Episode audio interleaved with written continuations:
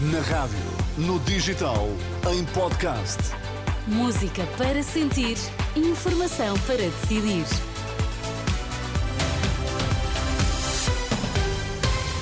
Notícias para ouvir agora na Renascença. Vamos saber quais os títulos em destaque nesta edição da UMA. Boa noite, José Luís Carneiro diz avançar com processos disciplinares e criminais aos agentes policiais responsáveis pelo protesto de segunda-feira durante o debate.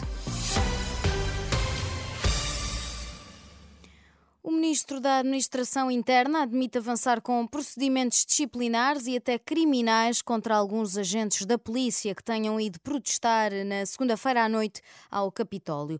Perante indícios de indisciplina nas forças de segurança, José Luís Carneiro disse na CNN Portugal que deu ordens ao Comando-Geral da GNR e à Direção Nacional da PSP para apurar responsabilidades. As forças de segurança são uh, os primeiros e mais importantes zeladores uh, da legalidade democrática e, e dos direitos constitucionais e da segurança do Estado de Direito. Agora, é por isso mesmo que devem evitar atitudes e comportamentos, e foi a razão pela qual tive uma atitude uh, muito perentória na orientação política que dei, quer ao Comando-Geral da Guarda, quer também à Direção Nacional da PSP, para que indícios que pudessem ser estabelecidos entre quem fomenta a indisciplina e quem pratica atos que configurem indisciplina, possa haver o respectivo procedimento disciplinar e, eventualmente, procedimento uh, criminal.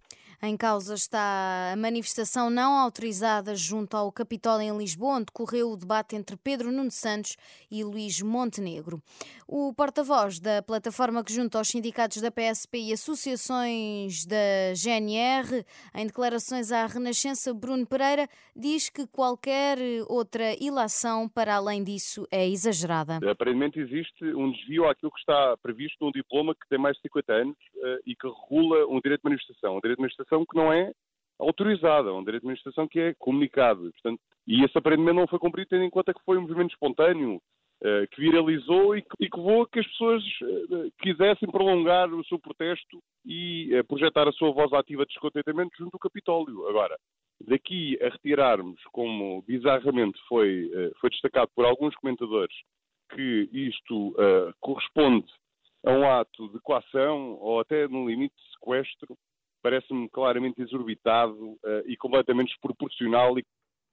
Em declarações à jornalista Marisa Gonçalves, Bruno Pereira reitera que as reivindicações são justas e diz que acabou por ser ordeira a concentração, onde estavam em debate para as legislativas o líder do PS e o líder da Aliança Democrática. Na noite desta terça-feira, Pedro Nuno Santos esteve em Faro, onde, num auditório da Escola de Hotelaria e Turismo, pequeno para os muitos apoiantes socialistas que marcaram presença, enumerou as promessas que tem anunciado no programa do PS e voltou a atacar uma direita que diz é uma bagunça.